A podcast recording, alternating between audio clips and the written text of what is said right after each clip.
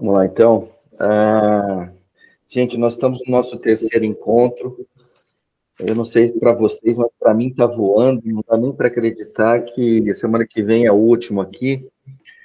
E eu queria adiantar para vocês que eu acho que vai ter uma versão 2 desse curso em algum momento aí, se o Fábio Grigori permitir, porque eu não vou sair correndo igual um maluco para terminar, não, tá?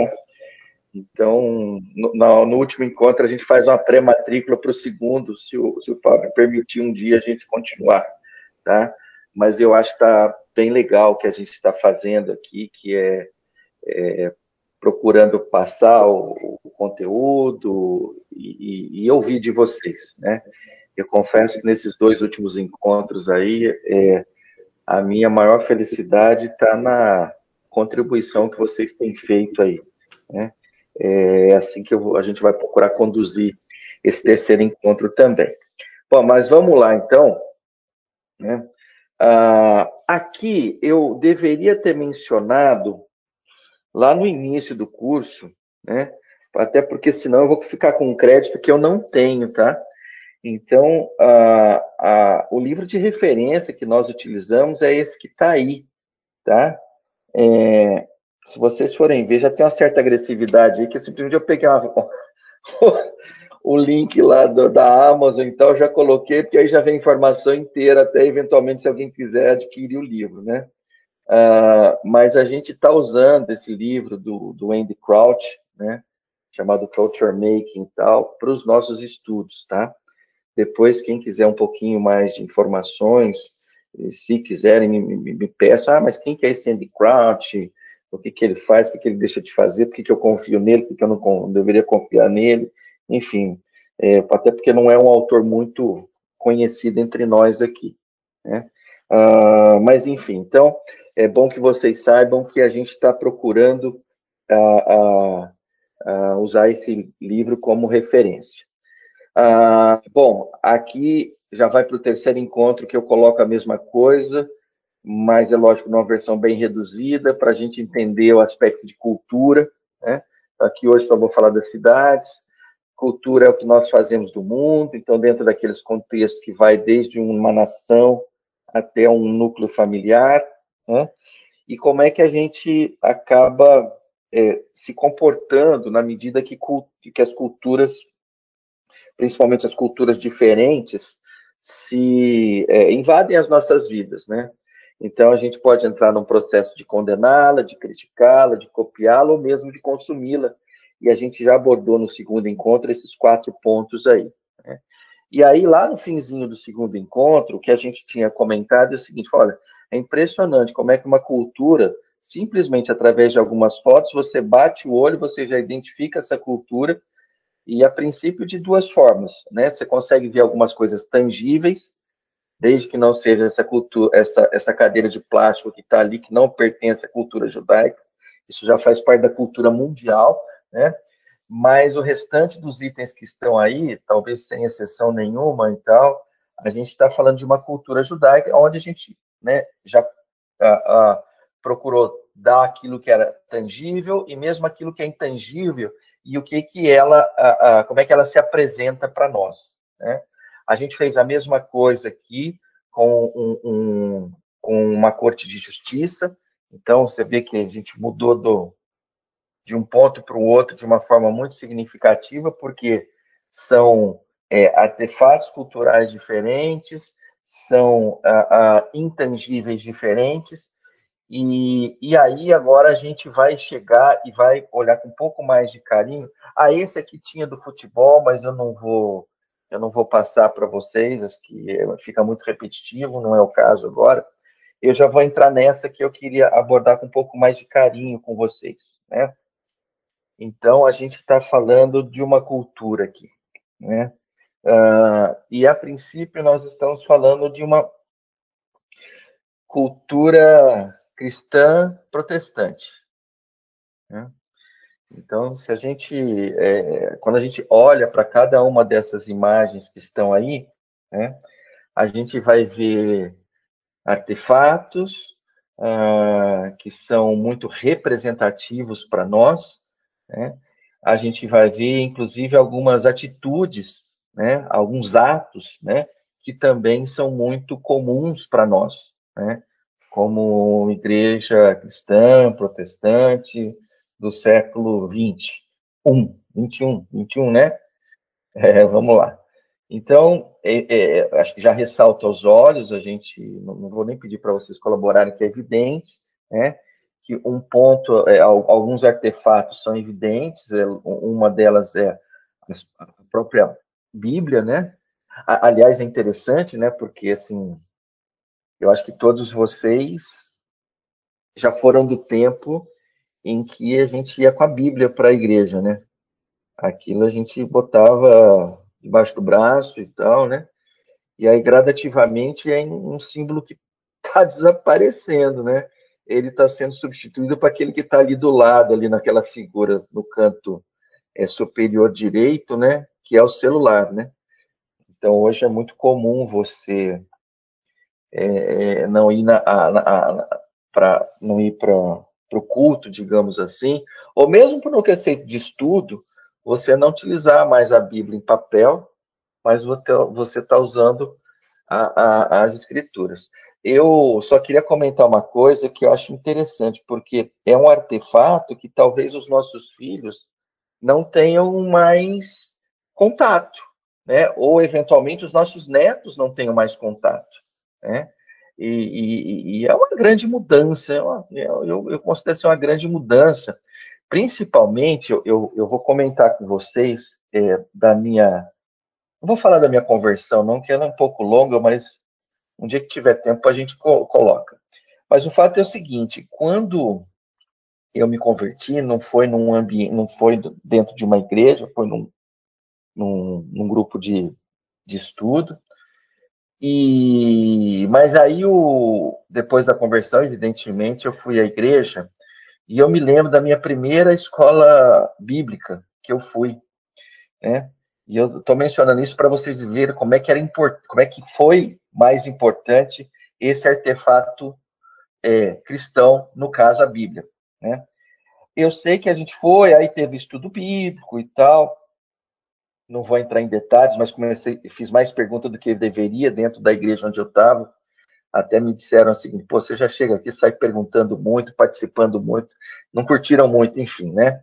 Mas é, bom, naquele momento eu era meio ignorante ainda, estava conhecendo o senhor agora, ah, naquele momento, então tem que dar um desconto para mim.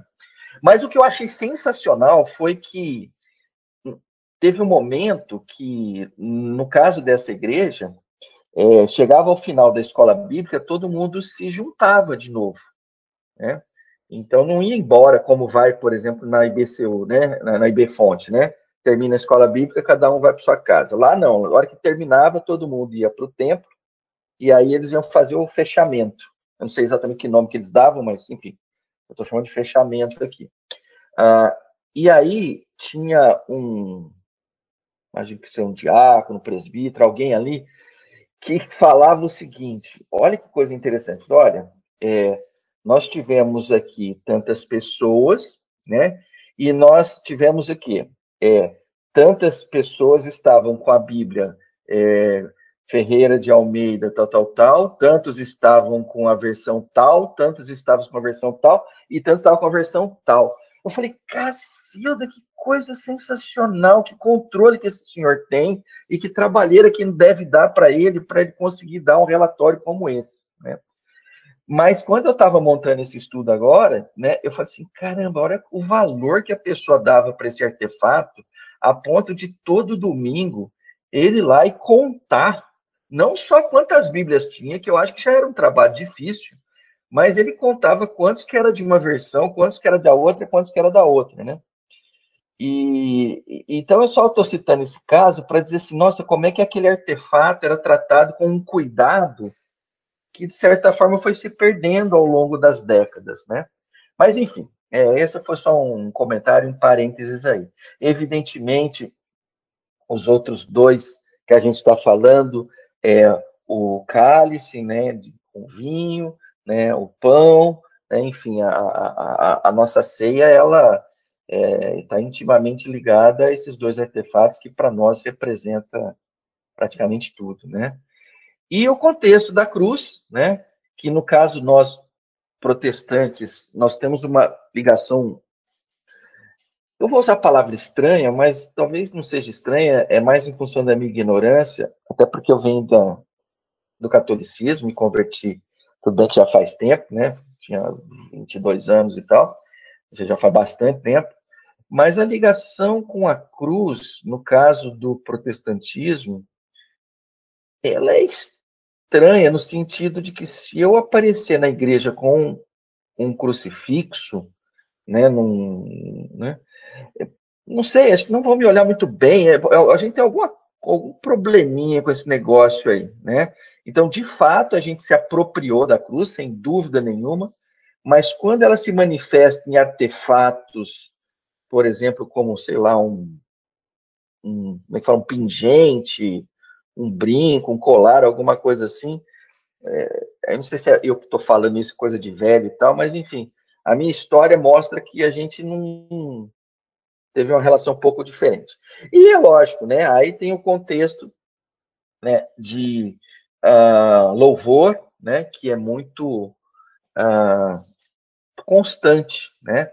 Eu não estou falando aqui do tipo de louvor, mas assim, protestantismo sem louvor parece que não é protestantismo, né? A gente tem que ter um tempo e a gente tem uma relevância, assim como no estudo das escrituras, o aspecto do louvor ao Senhor. Mas enfim, esse aqui era só para dar um panorama.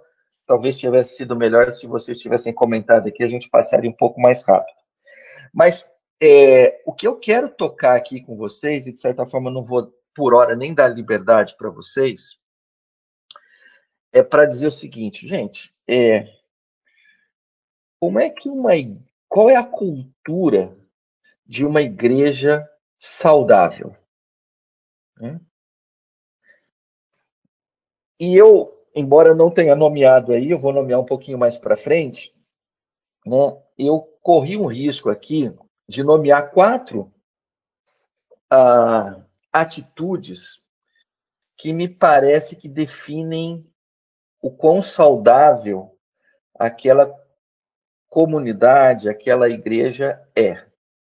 Uh, eu não fiz isso com a expectativa de que fosse uma lista exaustiva, até mesmo porque eu não acredito que o seja. Né? Mas então eu tenho que dizer para vocês porque que eu botei esses quatro aí.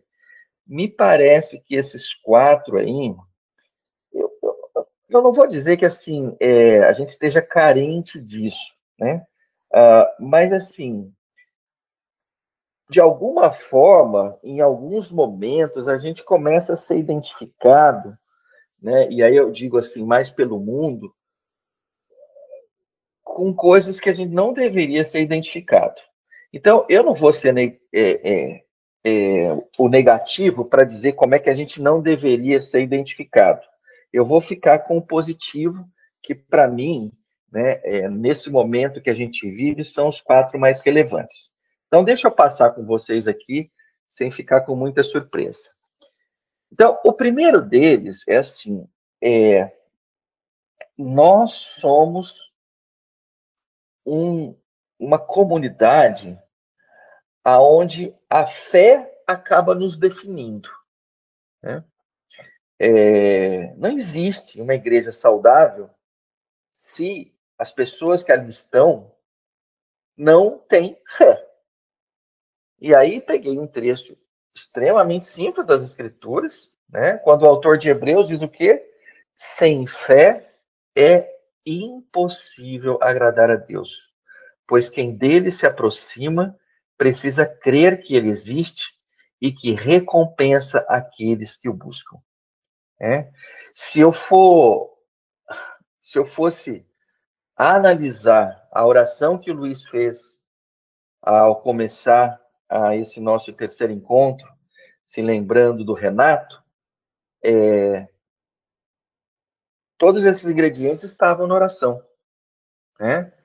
Nós temos fé né, de que aqueles que se aproximam do Senhor, né, ele os recompensa.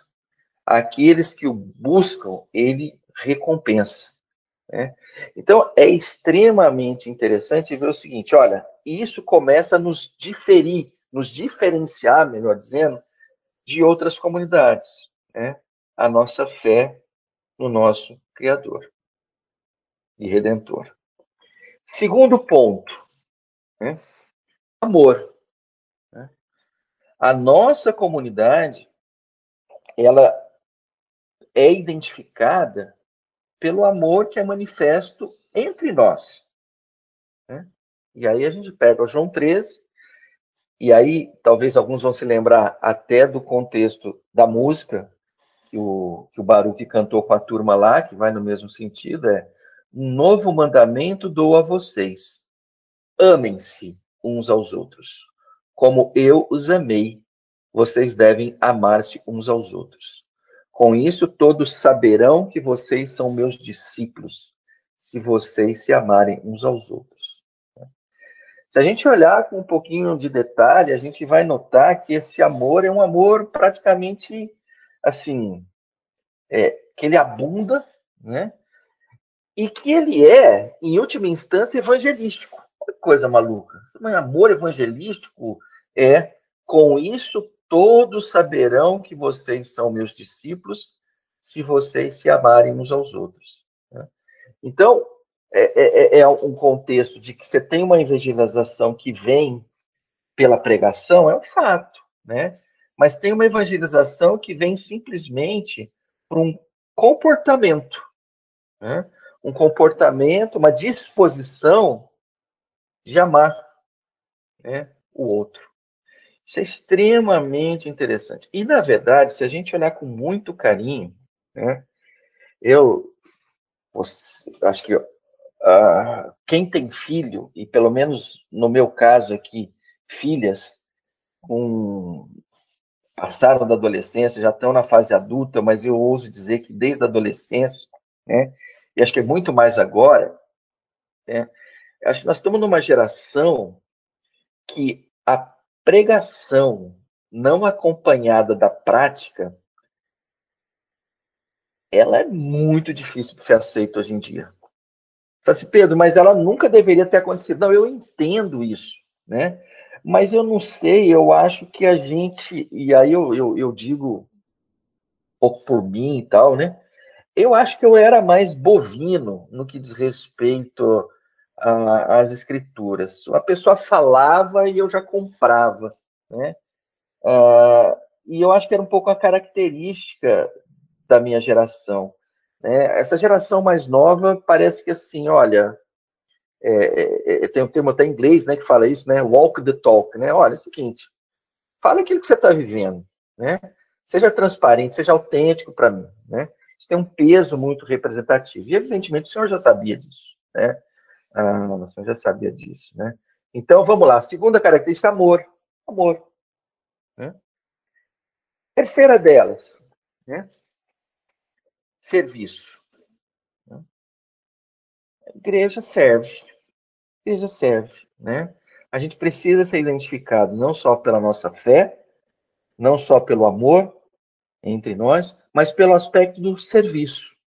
E acho que aqui é interessante que Lucas 2 é, é, eu, eu, gosto muito, né? Vou ler com vocês aqui. Estejam prontos para servir e conservem acesas as suas candeias, como aqueles que esperam seu senhor voltar de um banquete de casamento, para que quando ele chegar e bater, possam abrir-lhe a porta imediatamente. Então eu queria trazer um ingrediente, não vou chamar ele de novo, mas um que eu acho que ele, pelo menos, ele é, dá mais cor para o serviço. É o aspecto de estar tá pronto para o serviço. Né? Isso eu acho alguma coisa que muda a forma como a gente olha para o serviço. Né? Se eu olhar para o serviço e se eu servir né, tardiamente, né, hum, talvez não seja isso o melhor. Né? E é interessante como o, o, o, o Lucas aqui coloca, né? como aqueles que esperam seu, seu, esperam seu senhor voltar de um banquete de casamento, para que, quando ele chegar e bater, possam abrir-lhe a porta imediatamente. Olha, eu, eu, fiquei olhando para esse texto aqui e falei assim, pô, mas peraí, mas esse senhor chegou de um banquete de casamento, certo? Né?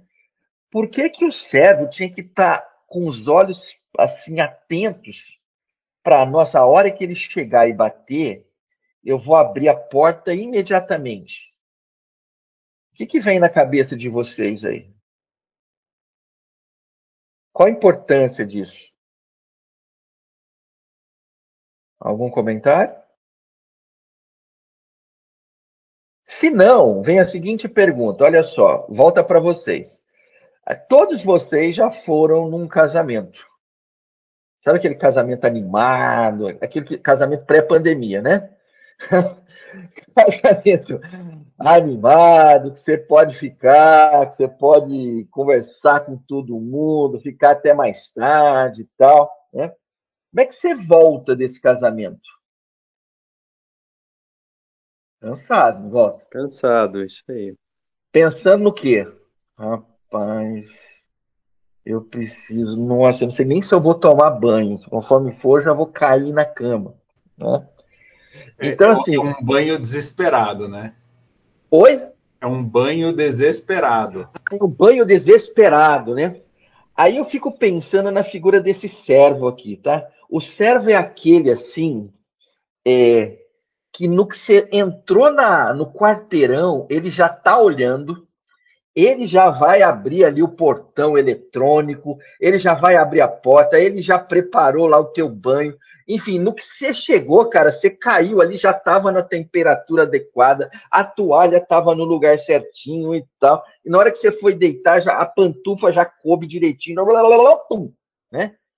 Então, é esse contexto, né, que é o contexto da comunidade protestante, século XXI, prontos para servir. Né? Sejam é, imediatos no servir. É, eu vou dar um exemplo que vocês... Seria, Pedro, sei lá, prontidão, né? Prontidão, né? Estejam... Prontidão, prontidão. Olha, vamos, vamos fazer o seguinte, ó. É, sabe como é que vocês avaliam se vocês fazem isso certo? Eu vou dar um exemplo bem secular que todos vocês sabem. Quando chega o cara do iFood, quantas vezes ele tem que apertar a campainha e tal? Como é que é esse negócio? Você espera ele chegar, você espera tocar a campainha, ou você vai lá e fica acompanhando ali para no que ele virou a esquina você já sai, entendeu? É um pouco isso, entendeu? Né? Então, assim, se você é daquele que o cara começa a, buz... começa a apertar, você fala, já vai, já vai. Não é isso. Isso não é prontidão para servir. Né? Prontidão para servir seria, inclusive, se você fosse lá no meio da rua, ele nem parasse, ele já entregasse, como se pudesse, já fosse embora. Né? Então, gente, isso é algo muito importante. E, de certa forma, a gente, né, eu vou continuar esses exemplos com relação aos nossos filhos. Né? Os nossos filhos, quando a gente fala, olha, levanta, né? Olha, tá na hora da escola, tá na hora da aula, vamos levantar, né? O que você está esperando, né? Prontidão para servir. Olha, tá na hora. Ah, mais cinco minutos, mas, mas isso, ah, mas aquilo. Pode até ser que no final ele sirva, né? Mas não é esse tipo de serviço, né? A palavra exata é a que o Rafael falou, prontidão, né? Mas enfim, então vamos lá: fé, amor, serviço. E por último, eu queria colocar aqui graça. Né? Ah, nós somos uma comunidade aonde a graça deve imperar entre nós. Né? É, Vou ler o texto, evidentemente, mas ele me disse: Minha graça é suficiente a você, pois o meu poder se aperfeiçoa na fraqueza. Portanto, eu me gloriarei ainda mais alegremente em minhas fraquezas, para que o poder de Cristo repouse em mim. Por isso, por amor de Cristo, regozijo-me nas fraquezas, nos insultos, nas necessidades, nas perseguições, nas angústias, pois quando sou fraco é que sou forte. Então, esse trecho aqui de Paulo, né, quando escreve aos Coríntios, né, é, é um comportamento que a igreja do Senhor precisa. É, precisa não. Ela tem. Aliás, é o seguinte, naqueles outros quatro pontos, gente, deixa eu dizer uma coisa, não é que precisa. Se eu falei precisa, estava tudo errado. Ela tem. E se ela não tem, tem um problema com ela. Né? Porque ela foi moldada para ter para ter fé, para ter amor, para ter prontidão no serviço e para entender que a graça basta. Então, cada um de nós aqui, de certa forma, nós estamos perseguindo coisas na vida. Né? Alguns estão perseguindo ter filhos, outros estão perseguindo uma graduação, outros estão perseguindo uma pós-graduação, outros estão perseguindo um trabalho mais bem remunerado, o outro, enfim, nós todos estamos perseguindo algo. Né? Mas o que, é que nos une? O que nos une é o seguinte: se nós não conseguirmos aquilo que nós estamos perseguindo, a gente vai repousar no mesmo local onde Paulo repousa. A minha gra a, a, a graça do Senhor basta. Né? De certa forma, é, a comunidade do Senhor é uma comunidade onde a gratidão é eterna, né? E a expectativa já foi atingida, que foi ser redimido, né? Pelo Senhor. Né? É, nesse sentido, aquilo que nós estamos perseguindo praticamente não interessa. Né? Porque a parte relevante é que a graça dele basta. É, eu estou falando isso, aí eu estou me lembrando é, de um outro trecho de Paulo, né? Quando ele diz assim: Aprendi a viver contente em toda e qualquer circunstância. Seja passando fome, seja tendo em abundância. Então, essa é uma escola que nós temos, nós fomos matriculados. Né? Essa é a escola aonde a gente vai entender o seguinte, que a graça dele basta. Né?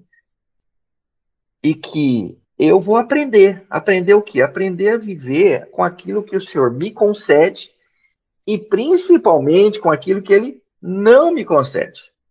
Né? E nos dois ambientes, eu vou poder chegar e dizer aquilo que Paulo disse. Estou, aprendi a viver contente. Né?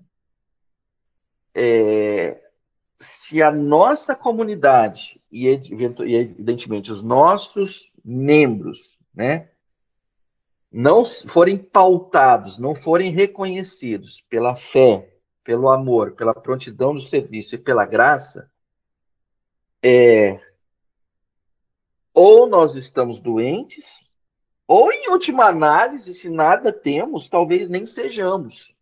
Né?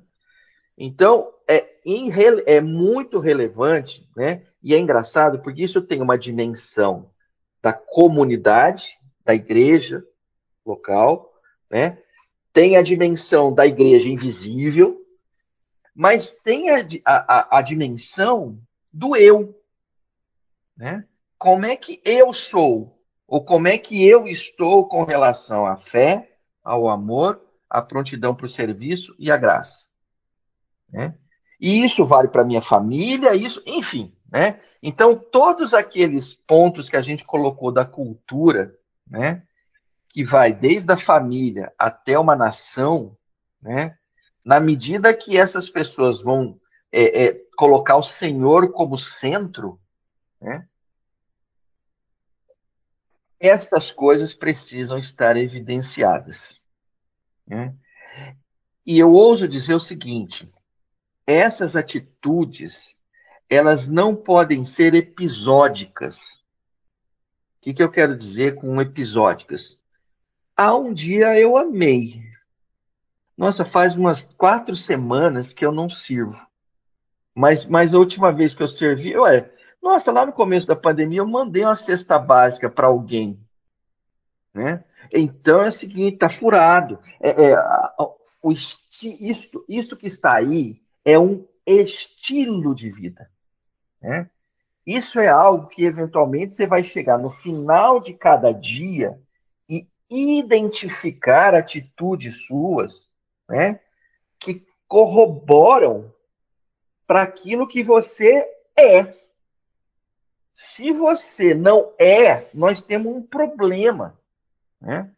Então, ah, quando a gente olha para a fé, é fato isso. Cheguei ao final do dia, me prostrei diante do Senhor, confiei o dia a Ele, descansei. Isso é fé. Na verdade, rapaz, hoje nem fiz nada disso. Tem um problema seríssimo, entendeu? Isso precisa ser tratado, né? Por quê? Porque a marca de uma comunidade cristã e dos seus indivíduos é a fé. Da mesma forma, chegar no final do dia, quais são os atos de amor? E eu gosto muito de um autor, chama-se Stuart Briscoe, que é um cara que, num dos livros dele, ele definiu o amor da seguinte forma. Ele diz assim: amor é o interesse genuíno pelo bem do outro, sem esperar do outro nada em troca. Fala de novo para vocês. E ó que eu sou ruim de decorar, hein, gente. Não tem, com certeza aqui não tem gente pior de decorar, mas isso aí não tinha como. Amor é o interesse genuíno pelo bem do outro, sem esperar do outro nada em troca. No final do dia, quantas vezes aconteceu isso? Então, é, isso aqui é, é uma, o que eu estou tentando provocar para vocês aqui é o seguinte: olha, dá para chegar no dia e criar indicadores, entendeu? Você pode criar e, e validar indicadores, né? É, para engenheiro, a gente pode falar KPIs e tal, mas o ponto é o seguinte, cara: o teu crescimento está vinculado a você chegar no final do dia e gastar ali 5, 10 minutos e ver, encontrei atos de fé, encontrei atos de amor, encontrei atos de serviço ao outro. Né? E como é que está o meu coração? Continua lá é, entendendo que a graça basta? Entendendo que o Senhor pode chegar e falar assim, sabe aquele emprego que você queria? Você não vai receber. Não vou te dar. Poxa, né? Então, o ponto é, Graça, eu diria que é aquele estado que a gente chega aonde a ansiedade, ela realmente vai embora. Né? Então, talvez a avaliação melhor que você tenha é assim: estou precisando de Rivotril para dormir. Talvez o problema seja fisiológico. Talvez o problema seja psicológico, talvez o problema seja espiritual. Né? Porque a graça é melhor do que chá de melissa. Isso eu garanto para vocês. E ó que chá de melissa é bom. Você dorme gostoso, né? Mas a graça, cara, a graça você dorme, que é, nossa, você, você dorme como um, um neném, assim. Você sabe que aquele que mamou, ele tá todo desmamado, ele tá desmaia a graça provoca isso. Né? A graça é a plena certeza que o Senhor cuidou, está cuidando, sempre vai cuidar. Né? Diga, Guilherme. Eu queria dizer que a graça dura mais. A graça dura mais, é, a graça dura mais. É, é, é. Mas enfim. Bom, é, e aí, gente, nessas quatro, ah, atitudes que, nos, que definem a cultura protestante desse século que nós vivemos e que acabou definindo, é lógico, também desde o início lá da igreja, ah, em Atos e tal, é que tudo está centralizado em Cristo. Né? É... Cristo é tudo em nós. Viu? Tirou Cristo, né? até porque algumas dessas atitudes elas estão presentes em várias religiões. Né? Mas para nós a centralidade é Cristo. A gente não existe sem Cristo. A gente não faz sentido sem Cristo. A gente é definitivamente uma comunidade cristocêntrica. O, eu comentei, ah não, eu não vou, não, eu, eu não vou, eu tinha um aspecto negativo que eu ia falar e tal, não vou não, eu me recuso a falar. Bom, tá claro aí? Alguma consideração ou podemos ir para frente? Pedro. Vai, Luiz. Eu acho assim, um ingrediente que a igreja também é conhecida é a questão da oração, né? A oração é, é maravilhoso quando a gente ouve assim, nossa igreja é conhecida como uma igreja de oração. Uhum. Logicamente que dentro desses quatro é, apresentados, a oração, de uma certa forma, está embutido aí. Uhum. Acho que é sempre bom também reforçar a dependência que temos em cada ato, em, cada, em tudo. Uhum. Em apresentar ao Senhor sempre as nossas petições, necessidades. Uhum. Ah, e, e, a oração, ela é, é a, é, a, vida, né? É o nosso oxigênio, né? Uhum. Fantástico, fantástico, né? É. Perfeito, não tem, não tem o que acrescentar. Alguém quer acrescentar algo mais além do que o Luiz colocou? Tá. Então vamos para frente. Eu poderia dizer aí, Pedro, lá, que a nossa cultura também é importante a comunhão, né, entre os irmãos, né, na igreja. Tá, tá. Acho assim, tá, a gente perfeito. também, eu acho que também assim, a gente não é sozinho, vamos dizer assim, né? Uhum. A gente é um só corpo, a gente é um só corpo. Uhum. Ótimo. Perfeito. Tá bom. Eu, é. eu vou, eu, Rafael, você falando isso, eu vou na mesma linha do Luiz, né? Que eu bato o olho, são coisas que permeiam, né? É, é, é, seja oração, seja comunhão, elas permeiam todos esses aspectos, né? É, a fé, o amor, o, Não, claro, o serviço, com certeza. Né? Mas é o fato. Não, eu, é, vocês já me deram ideia para eu dar uma melhorada nesse slide aí. Vou, é, o, é, o, famoso cross. Eu vou ter que fazer uns cross aí, vou botar oração e comunhão. Não, mas eu acho que você é. botou pontos assim, é. principais. Eu acho que é, é. não dá para abordar tudo num, num curso só, né, né Pedro?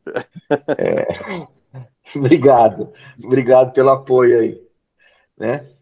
Mas, gente, olha, então agora nós vamos focar, e aí a gente vai ficar, seja nesse encontro aí, seja no próximo, com duas atitudes, né, que de certa forma é, a gente tem para com relação à cultura, que a gente deveria ter para com relação à cultura.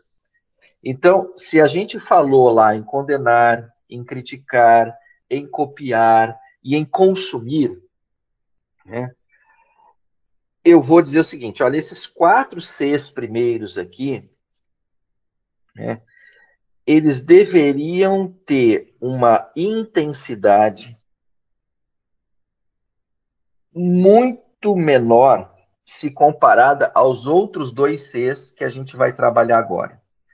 Que os outros dois Cs são, os dois Cs são cuidar e criar.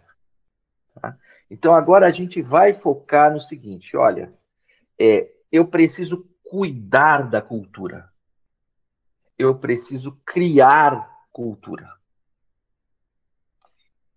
Vamos explicitar isso um pouquinho melhor, olhando lá para Gênesis 2, e vamos ver se a gente identifica ali ao, esse aspecto do cultivar e do criar. Então eu vou lá para Gênesis 2, quando o Senhor está lá dizendo o seguinte: ora o Senhor, ora o Senhor Deus tinha plantado um jardim no Éden para os lados do leste e ali colocou o homem que formara.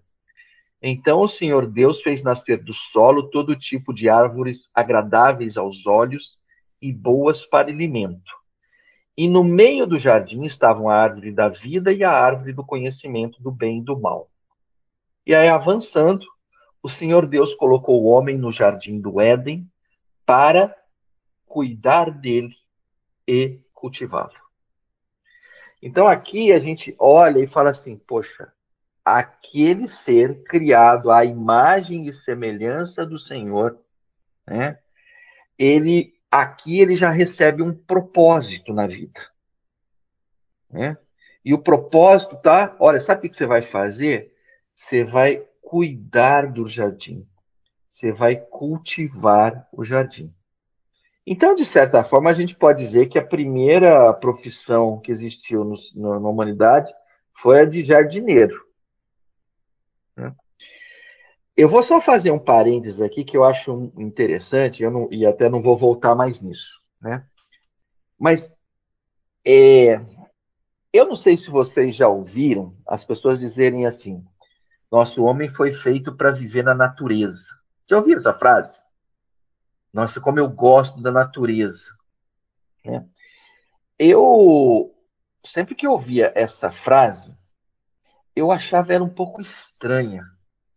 Porque eu vou dizer uma coisa para vocês, né? A natureza, ela não é nada convidativa para ser um lugar para você morar. Ó, vou te, eu vou te jogar lá no meio da floresta amazônica. Vive aí.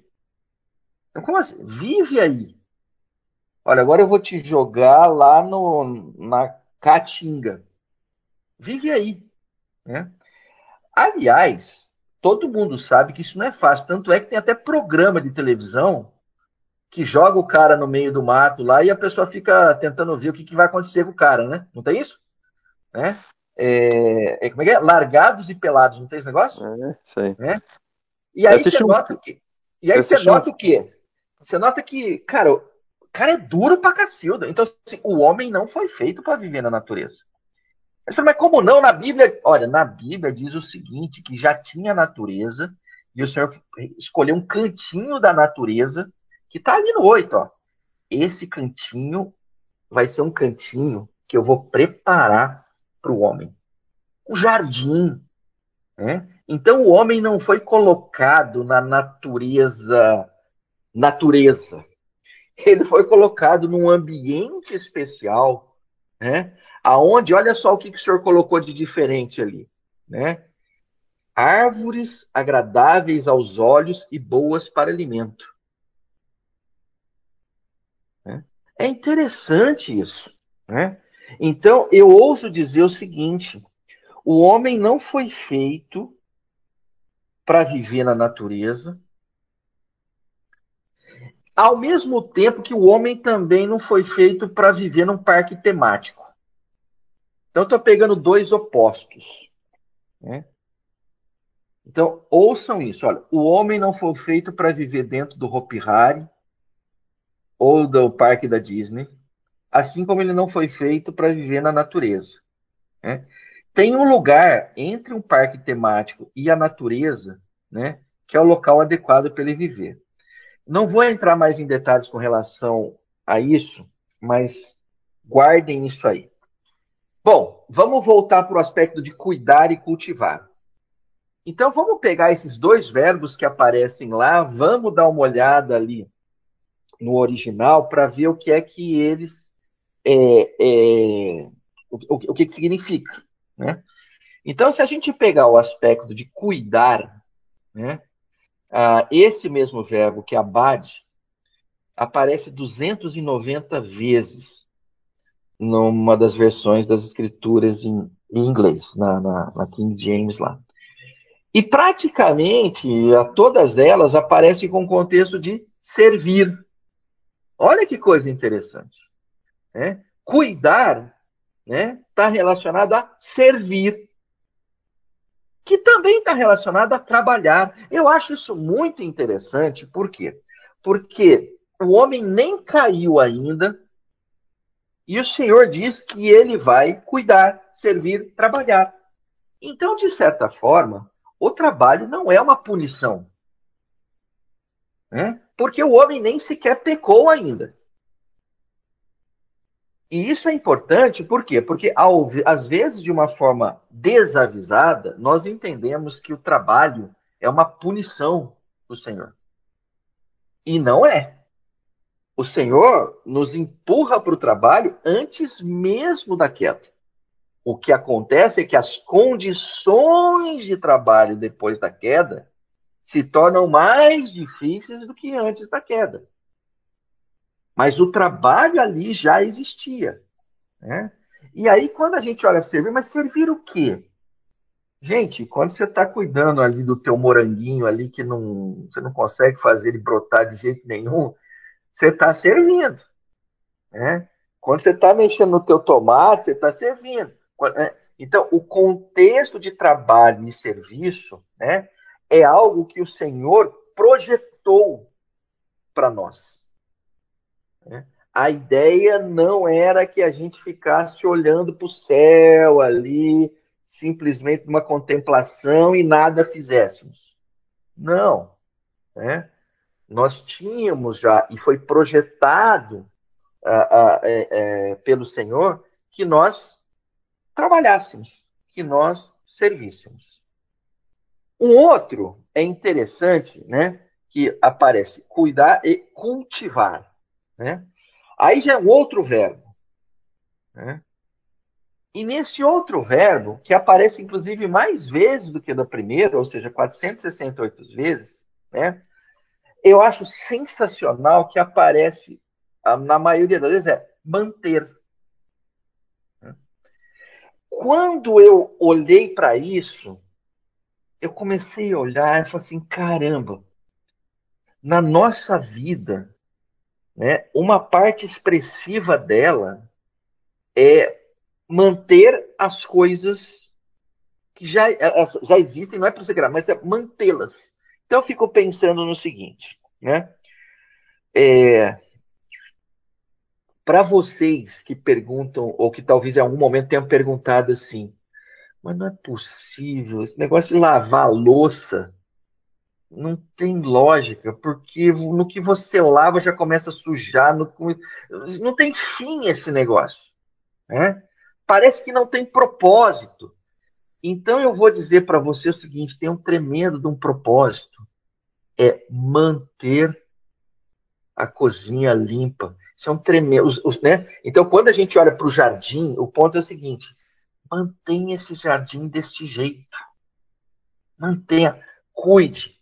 Né? Então, é, é interessante, porque isso vai tocando todas as áreas da nossa vida. Né? E se você olhar, você fala assim: caramba, é verdade, né? É, eu tenho que me manter limpo. Então, eu tomo banho, pelo menos nós brasileiros, ou pelo menos os brasileiros que podem, que graças a Deus ainda é, já, é, já é maioria, tomamos banho todos os dias, né? Para nos mantermos limpos, né?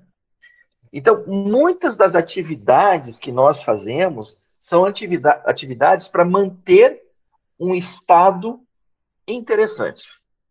Né? Então, só voltando aqui, né? O Senhor Deus colocou o homem no jardim do Éden para cuidar dele e cultivá-lo. Né? E aí, gente, eu queria colocar esse gráfico bem confuso aí, mas eu espero que no final eu consiga ajudar vocês. Né? Primeiro ponto que eu queria dizer para vocês é o seguinte, né? É... Se vocês não têm papel, caneta, ou enfim, algum lugar onde anotar, eu, eu vou dizer o seguinte: vocês querem 15 segundos e pegue algum lugar para vocês anotarem? Eu preciso, eu preciso fazer um inventário. Eu preciso fazer um inventário. Aliás, eu não quero saber do inventário de vocês, tá? É uma coisa pessoal, né? Então não precisa mostrar para ninguém, né? Mas eu quero que cada um faça um inventário, porque a hora que fizer o inventário, esse quadro vai ficar mais claro. Posso ir para frente? Pegaram já? Então, eu vou dizer para vocês o seguinte, né? Listem aí o que é que você tem que cuidar.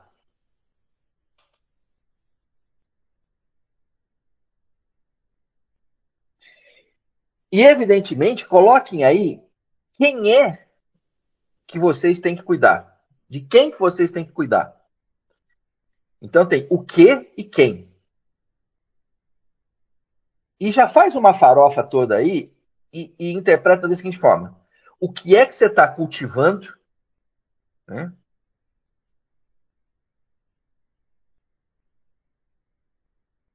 E quem são as pessoas que você está ajudando a cultivar alguma coisa?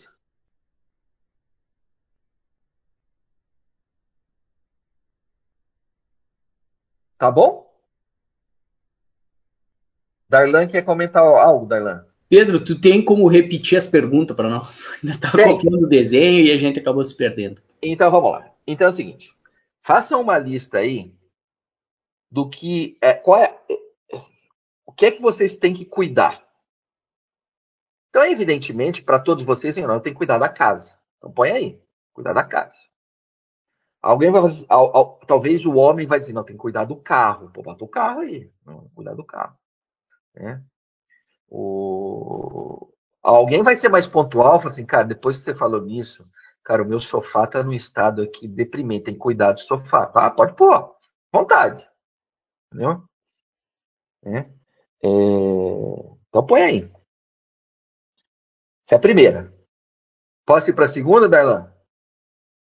Legal. Então, na segunda é: de quem é que você tem que cuidar? Quem é que está aos teus cuidados? Evidentemente, vai aparecer sua esposa, seu marido, seus filhos, né? o seu pai, sua mãe, enfim, bota aí. Seu pai, sua mãe, seu irmão, sua irmã, né? o seu colega de trabalho, né? O seu amigo ali que você fez um pacto de cuidar dele em algum momento, ele cuidar de você, enfia aí. Né? Então, se no cuidado passou, é, e aí, como eu disse para você, faz uma mistureba, porque às vezes as coisas assim interseccionam, é, o que, que você está cultivando aí? Né? É, e cultivando no sentido assim, numa expectativa de que você vai colher alguma coisa ali na frente. Então pode até ser alguma coisa literal. Não, cara, estou cultivando aqui um vasinho aqui de, sei lá, hortênsia. Estou cultivando, sei lá, uma coisa desse tipo, né? né? Ou estou cultivando o hábito de ler livros, enfim, né? Beleza. Então isso aí era, era mais para tirar vocês de, de uma condição de inércia para vocês entenderem esse quadro que eu estou colocando aí. Né? Então, esse quadro que eu estou colocando aí, é, eu ouso dizer que assim, ele, pelo menos para mim, ele provocou uma certa revolução é, na forma de considerar o aspecto de relacionamento com as outras pessoas. Então agora eu não estou falando mais de coisas, tá? Estou falando de pessoas. Né? É... Gente, na nossa vida, e aí eu vou explicar o quadro aqui, né? O Senhor nos coloca em alguns momentos numa posição de autoridade. Ou seja, nós temos uma autoridade sobre outras pessoas. E isso está representado pro, pelo eixo vertical aqui, pelo eixo Y. Tá? Tá claro aí? Beleza. Vamos pegar o eixo X. O eixo X ele tem uma outra uh, dimensão que é de vulnerabilidade.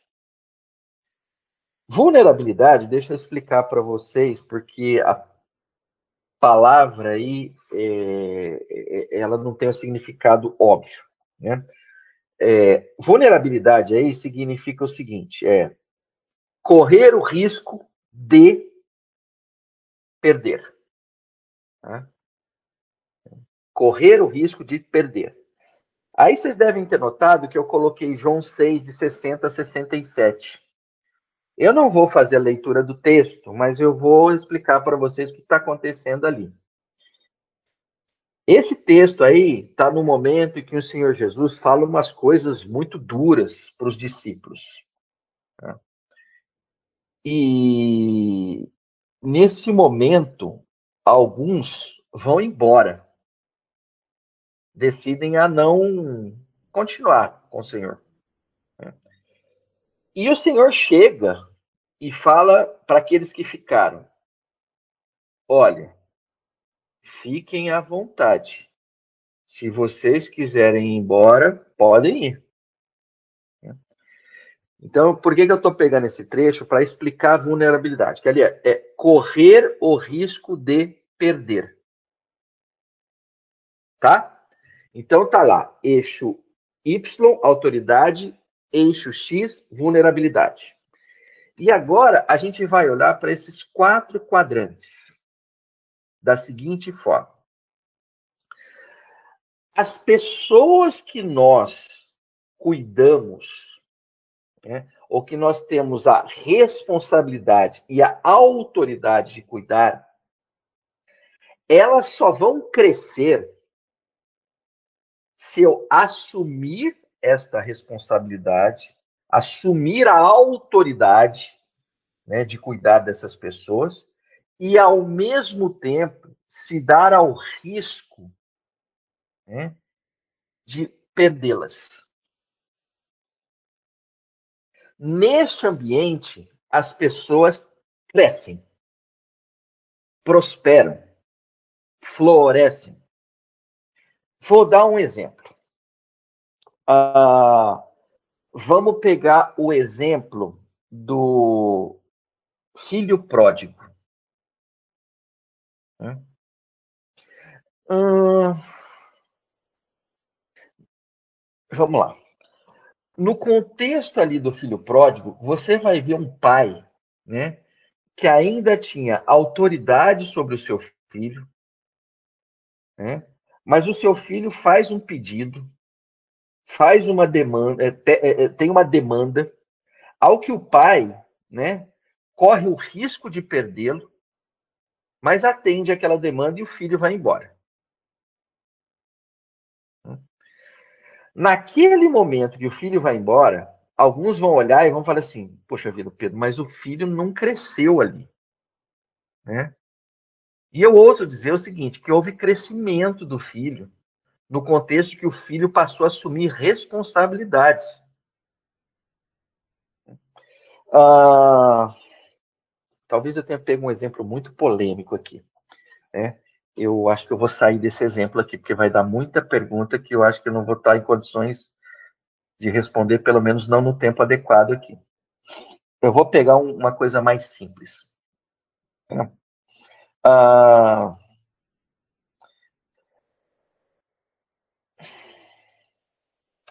quando você está revestido da autoridade de pai, né? Ah, e você, de alguma forma, é, procura se colocar numa situação de não revelar aos seus filhos as suas vulnerabilidades, né? O que pode começar a acontecer aí é um processo não de crescimento do filho, mas um processo de exploração do filho. Deixa eu tentar. Nossa, gente, eu estou com dificuldade para explicar isso aqui. Espera aí. Eu acho que eu comecei pelos lados errados aqui. Uh, posso começar do mais simples para o mais difícil? Então, apaga os últimos cinco minutos. Eu vou colocar pelo mais simples. O ponto é o seguinte: vamos começar lá com exclusão. Tá? E vamos ficar nessa relação de pais com filhos. Acho que fica mais simples e a gente trava nisso. Então vamos lá. Quando eu não me torno vulnerável para com meu filho, ou seja, eu não deixo, eu, ele, eu não sou transparente para com ele, e eu não exerço nenhuma autoridade para com ele, de certa forma, eu o excluo do relacionamento para comigo. Então, esse filho, ele está excluído do relacionamento. Por quê? Porque eu, ele, eu não me dou a conhecer por ele, para ele, porque eu não sou íntegro, porque eu não sou vulnerável, eu não me eu não arrisco ele me conhecer como eu sou, eventualmente por medo, por receio, por uma visão de que o meu pai fez assim, eu vou continuar, né? E quando eu não exerço autoridade, eu não eu não eu não digo para ele faz isso, faz aquilo, não faça isso, não faz aquilo, né? É uma omissão tamanha que esse filho simplesmente é considerado excluído do relacionamento. Por outro lado, quando eu basicamente é, não exerço autoridade, mas apresento as minhas fraquezas para os meus filhos, né, isso pode eventualmente até ser melhor do que a exclusão. Mas o fato é que nesse ambiente é um ambiente conhecido pelo sofrimento, porque eu sofro e o meu filho sofre. Tá claro, gente, ou não tá claro? Se não tiver, tá indo? Então, olha só. Quando eu não quero exercer a minha função de pai, ou seja, não exerço a minha autoridade, né? Mas eu digo, filhinho, o papai erra também, o papai não sei o quê, e papapá, e tal. Dali a pouco tá você e o seu filho chorando, num ambiente de sofrimento, sem saber para onde ir. Por quê? Porque ninguém exerce autoridade. E, de certa forma, era você que deveria exercer essa autoridade. Você não exerce. Então, é um ambiente de sofrimento. Por que, que a princípio, ele é um pouco melhor do que, na, do que exclusão? Porque na exclusão, o seu filho fica sozinho.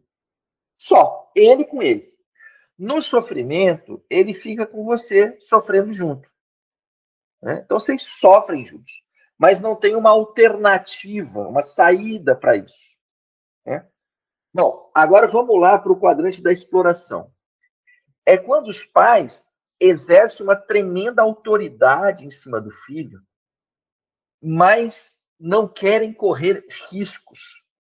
Então, de certa forma, aqui a gente está falando de pais extremamente autoritários, né, que não se deixam ser conhecidos pelos filhos.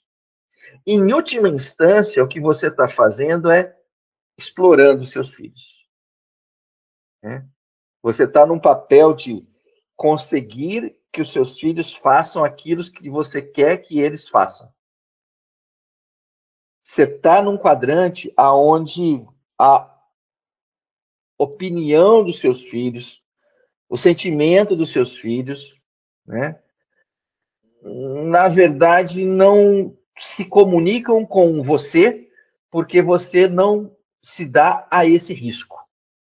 Então, de certa forma, você está explorando seus filhos. Né? E aí a gente vai para o último estágio. O último estágio é, de fato, aquele onde você exerce a sua autoridade mas você se mostra para o seu filho de uma forma transparente e aonde riscos vão acontecer. Então, é neste tipo de ambiente que os filhos podem crescer, podem florescer. Eu vou dar um, um exemplo simples que aconteceu algumas semanas atrás. A gente estava uh, ah, conversando com um casal que estava com um dos filhos na época de prestar vestibular. Né? E, e aí conversa daqui, conversa dali e tal. E o garoto é um garoto estudioso, um garoto que tinha potencial aí para entrar em boas escolas, né? E o a gente comentou, falou, então, onde que ele vai prestar vestibular? Como é que como é que vai ser isso e tal, papá. Ah, ele só vai prestar vestibular em Campinas. Então, mas é, foi uma, uma decisão dele? Não, não, não, não. A gente acha que ele não tá, não tem maturidade para morar fora. É.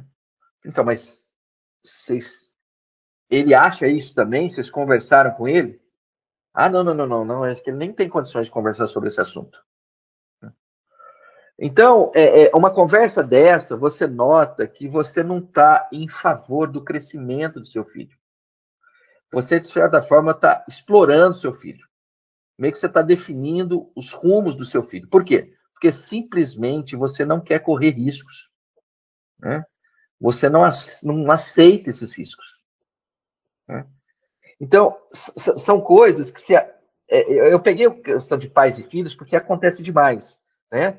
Mas acontece em todo e qualquer relacionamento, né? Uma esposa pode estar explorando o seu marido, o marido pode estar é, fazendo com que a sua esposa sofra é, simplesmente porque ele não quer assumir uma determinada responsabilidade. Então, eu queria que vocês olhassem bastante para esse quadro depois. E eu vou fazer o seguinte: eu acho até que eu não expliquei bem.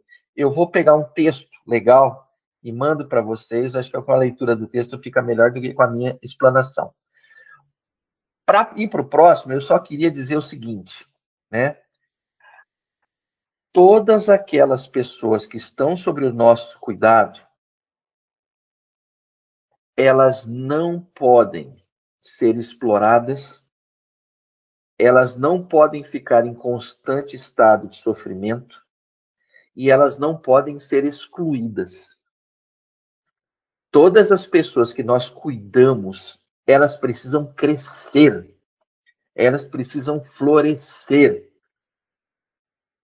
E talvez ah, vocês já possam olhar para alguns que vocês já cuidam há algum tempo, né? Isso pode ser o marido, pode ser a esposa, pode ser os filhos, pode ser seu pai, sua mãe, enfim, pode ser o que for, né? Talvez você já tenha ficado tempo suficiente para dizer o seguinte: no meu relacionamento com eles, eles estão crescendo? E talvez você vá olhar e vai falar assim: não, não tem crescimento. Né? Não tem crescimento. Não, tem um crescimento acelerado. Não, não tem, tem um crescimento saudável. Não, vai. O ponto é, precisa crescer. Né? O Senhor nos fez para que nós crescêssemos. Né? o Senhor nos fez para que nós dessemos frutos. Né? Se a gente olhar para o Evangelho de João, a gente vai ver isso. Né? É, ele é a videira, nós somos os ramos da videira. A expectativa é que nós demos frutos. Né? Então, todo e qualquer cuidado, ele visa crescimento. Né? Se ele não visa crescimento, ou se o crescimento não está acontecendo, a gente tem que avaliar no contexto de vulnerabilidade e autoridade o que é que está dando errado, o que, que eu estou fazendo que não está adequado. Bom, vou para frente aqui. Pedro, agora... posso, Pedro, posso fazer um parênteses? Ver se eu, oh, pode que... fazer um parêntesesão, vai lá. Eu acho que assim, se eu pudesse, eu acho que talvez vai ser, faz mais sentido quando você olha na perspectiva de quem você está se relacionando e não da sua atitude. Vá lá. Então, por exemplo, vou dar um exemplo do meu filho, tá? Uhum. Eu jogo basquete, joguei basquete minha vida inteira, fui, sei lá, campeão, uhum. joguei em uhum. seleção, fui um bom jogador, uhum. certo? E agora eu tenho meu filho, uhum. que está treinando, está se desenvolvendo, e ele uhum. comete erros como eu cometia também, só que ele não tinha um pai que era jogador. Aham. Então eu vejo, então eu vejo que o meu filho, ele não tem autoridade porque ele não é um jogador. Ele não entende de basquete, ele está começando no uhum. basquete e ele se mostra vulnerável porque ele comete erros. Uhum. Então, assim, se eu tenho uma postura né, autoritária sobre isso, ele está em sofrimento, vamos dizer assim, né? Hum. Então, o que eu quero dizer assim, nesse relacionamento, que eu assim, não sei, esse é um pouco do que eu pensei aqui agora. Ô, assim, Rafa, então... assim, ah. só para só para assim, eu vejo assim, talvez se eu, se eu tiver uma atitude exploratória, vamos dizer assim, de autoritário, não mostrar que eu errava como ele, provavelmente ele vai estar tá sofrendo e eu sendo um explorador. Uhum, uhum. Tá não, interessante. Não, eu, não eu, eu achei esse exemplo muito interessante, porque assim, é, na medida que ele é, eventualmente não esteja, é, sei lá, competindo, é, é, sei lá, vencendo e tal, de fato, você pode tanto chegar para ele e ocultar dele que você também perdeu, e nisso jogar uma pressão absurda nele, assim como se mostrar vulnerável, diz assim, filho, assim como aconteceu com você, também isso aconteceu comigo. Né? E aí você dá um shift lá para o quadrante de crescimento. Não sei se é, é complemento. é, sentido, uma coisa né? simples nesse é, sentido, assim. É, por é. exemplo, eu acho que é dar um é. shift nesse caso aí, entendeu? Uhum, uhum. Não, beleza. Caroline, vai lá, ajuda nós aí. É, rapidinho, eu gosto de pensar bastante na vulnerabilidade como confissão de pecados, assim. Você imagina confessar uh. os seus uh. piores pecados na frente de todo mundo. Uhum. É, é, realmente muito difícil. Tem algumas coisas que a gente só confessa diante de Deus, porque é o nosso relacionamento com o nosso Criador. Uhum. Mas a partir do momento que você vai confessando seus pecados com aquelas pessoas com quem você tem um relacionamento mais profundo, com seus filhos, uhum. com esposa, marido, uhum é, você vai ficando mais vulnerável e você vai crescendo no relacionamento com aquela pessoa. Ao mesmo tempo que só a confissão dos pecados, sem, uhum. sem a questão de exortar na palavra, não leva a nada. Porque se você não exorta um ao outro na palavra, usando a Bíblia, não tem crescimento nenhum. Então, Nossa, acho adorei. Que, é, enfim, vulnerabilidade me lembra muito confissão de pecados, assim. Você pensar nos piores pecados da sua vida, confessar subir no púlpito e confessar diante da igreja, você não vai querer, você vai querer uhum. mostrar sua parte santa e não uhum. sua parte, uhum. enfim, sua parte que só é. Deus conhece, sua é. parte mais escura dentro de você. Mas ao mesmo tempo, se você não olhar para a Bíblia, você, você não vê o uhum. perdão, você não vê a exortação, você não cresce, é. você não. Nossa, Carolina, isso que você está falando é tão legal. Eu me lembrei um pouco, acho que é João que diz, né? Se dissermos que não temos pecado, mentimos, né? Né? É, é quando a gente olha para essa passagem, a gente né, nota como se ele dissesse assim: olha, sejam transparentes, né, assumam né, é, que o pecado de vocês. Né? Agora, é, você falou um fato interessante, né? Assuma diante de quem? Aí vai ter que ter um discernimento, bom senso e tal, né? Mas muitas vezes, num relacionamento de crescimento, faz parte essa confissão de pecado, sim. Aliás, eu vou dizer uma coisa para você. Né? Vou, vou pegar aqui, eu, eu, eu não falei da minha conversão, né? mas eu vou voltar lá no período da minha conversão. Quando eu me converti, uma das marcas, que eu morava numa república, né, era a gente estar tá junto em oração, confessando pecados. Né? O, o, grau de intimidade entre aquelas pessoas era tamanho, né? que a gente se sentia à vontade de confessar os pecados, né? Ah, o ambiente era suficientemente amoroso, né? Ah, para receber aquilo e já começar a tratar é, as razões, a causa, enfim, e tirar a gente daqueles buracos lá, né? E nesse ambiente você tem crescimento, né? Nesse ambiente, definitivamente, você tem crescimento. Né? Mas eu acho que esse ingrediente de confissão de pecados é fantástico. Né? É, acho que não... Também assim, talvez seja a última barreira nossa né? É, para a gente se apresentar como a gente é, é quando a gente confessa os nossos pecados. Esse assunto é tão delicado que eu vou para frente, viu, Carolina? Não, mas vamos lá. É... E aí, gente, um, um, outro ponto que a gente vai está abordando, as, além do aspecto de cultivar, e depois, é, na semana que vem, a gente já vai quase que fazer uma pequena oficina aqui. Então, se prepare um pouco para isso, já vê com, com folha em branco, com papel e tal, que a gente vai fazer uma pequena oficina como parte do encontro. Mas deixa eu ir para a última parte aqui, que é o aspecto do criar. Né? E aí eu estou lá em Gênesis 2, quando é dito assim: ó, depois que formou da terra todos os animais do campo e todas as aves do céu, o Senhor Deus o trouxe ao homem para ver como este lhe chamaria. E o nome que o homem desse a cada ser vivo, esse seria o seu nome. Assim o homem deu nomes a todos os rebanhos domésticos, às aves do céu e a todos os animais selvagens. Todavia não se encontrou para o homem alguém que o auxiliasse e lhe correspondesse. Né? Alguns vão achar que eu estou meio que forçando a barra, mas acho que não estou, não. Né? Então, o que eu estou querendo dizer aqui para vocês é o seguinte: olha, o Senhor deu ali a incumbência de cuidar e cultivar, e aqui ele está dando também uma tarefa de criatividade. Homem, exerça sua criatividade.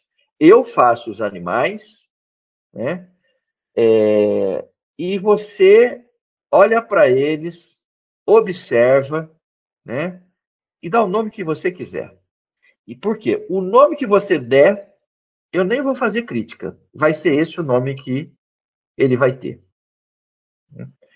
Então, é dentro desse contexto que eu acho é, interessante que aqui começa a ser explorado um outro aptidão de todo e qualquer ser humano, que é o aspecto da criar, criar da criatividade. Né? É, eu vou ser avô agora em novembro. Né? E, e é interessante porque quando a minha filha chegou junto com o Léo lá e falou: Olha, a gente vai ter um neném e tal. Eu vou dizer uma coisa para vocês. Eu fiquei com uma vontade tão grande de eu poder dar o nome pro meu neto, né? Mas olha, e olha que a minha filha é gente boa. Minha filha olha, é muito mais gente boa que eu, mas muito, muito. Mas ali ela não gostou da ideia. Ela não quis nem que eu desse palpite, né? Ela, né? E eu achei meio absurdo aquilo, porque eu acho que eu tinha o direito, né? Afinal de contas, ela não existiria se eu não existisse, né? Mas achei muito legal porque assim eles assumiram, como de certa forma todos nós assumimos, né? Olha, quem vai criar o nome, né? Somos nós, né? E aí depois um dia eu conto para vocês como é que eles chegaram ao nome de Timóteo, né? Mas é um pouco longo, não vou contar aqui. Uh, mas eu acho interessante assim, é, dar nome às coisas, né? Está muito intimamente ligado ao processo da criação. Né? Então, se você olhar com muito carinho, né, um músico faz uma música e no final ele dá um nome para a música. O nome da música não é a música, mas ela é a música, porque aquela música está no nome. Né? O cara escreve um livro, você já viu alguém escrever um livro? Fala, qual é o nome do livro? Não, tem nome. Não existe isso. Né? Então, o, quando você nomeia algo, né, tem um aspecto da propriedade de algo que você criou. Né? Quando você vai morar numa casa, né? Você pode chegar e falar assim, eu vou chamar de solar dos Kuwaits. Entendeu? E ninguém vai poder chegar e falar assim, ô Darlan, Aveline, como é que chama? Não, solar dos Kuwaits. Né? E ninguém vai poder falar nada. Sabe por quê? Porque a casa é deles. Eles que criaram a casa. É deles. Né? Então é nesse sentido que eu queria dizer para vocês o seguinte: o homem foi feito também para criar. Né? é aquilo que não existia passa a existir porque aquele ser humano, aquele casal, aquele família, aquele criaram, né? E é assim com todos nós, né? Se você olhar para onde a gente olhar na nossa vida, a gente está criando coisas, né? Tem famílias que criaram a noite da pizza. Entendeu? É uma criação. Tem outras que criaram uh, a noite do kibe. Tem a outra que falou, não, a gente, sexta-feira a gente faz isso. Então, assim, cada grupo, né, não só cultiva, mas cria coisas. Algumas tangíveis e outras intangíveis. Né? E aí, Ai, não vai dar tempo, eu queria ter chegado aqui. Não, vai ficar para depois. Né? porque aqui não, não vai dar, que já acabou, já deu 11 horas. Eu, então, assim, nós vamos fechar aqui e eu vou fazer a última pergunta para vocês, mas vocês vão responder depois, que eu já vou terminar com uma oração. É que assim é, o que é que vocês criaram durante a pandemia? Tá bom? Escrevam aí. Então, a gente vai começar na semana que vem com quem quiser, né, respondendo as perguntas relativas a, cu a cuidar, a cultivar. E aqui, ah, já gostei de ver, tomate, olha o Guilherme Moody, ó, tomate. A Avenida já botou receita. Não, mas a gente não quer resposta simples assim. Então, vocês apareçam no horário aqui, que a gente vai gastar uns 5, 10 minutos, que a gente quer saber o seguinte: o que é que foi cultivado e o que é que foi criado.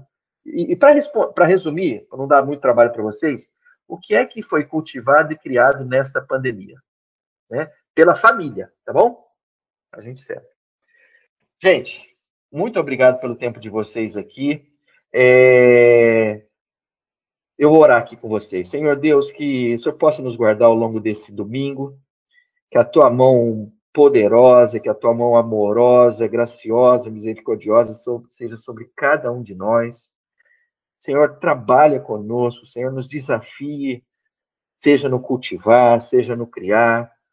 Senhor, abra as nossas mentes, Senhor, converte os nossos corações para os teus desejos, para os teus interesses. Oh, Pai, que cada um de nós aqui, que aquelas pessoas que nós temos a responsabilidade de cuidar, que elas possam estar florescendo intensamente, que o Senhor possa corrigir as nossas formas de cuidado para com elas, uh, que o Senhor nos revista do teu amor.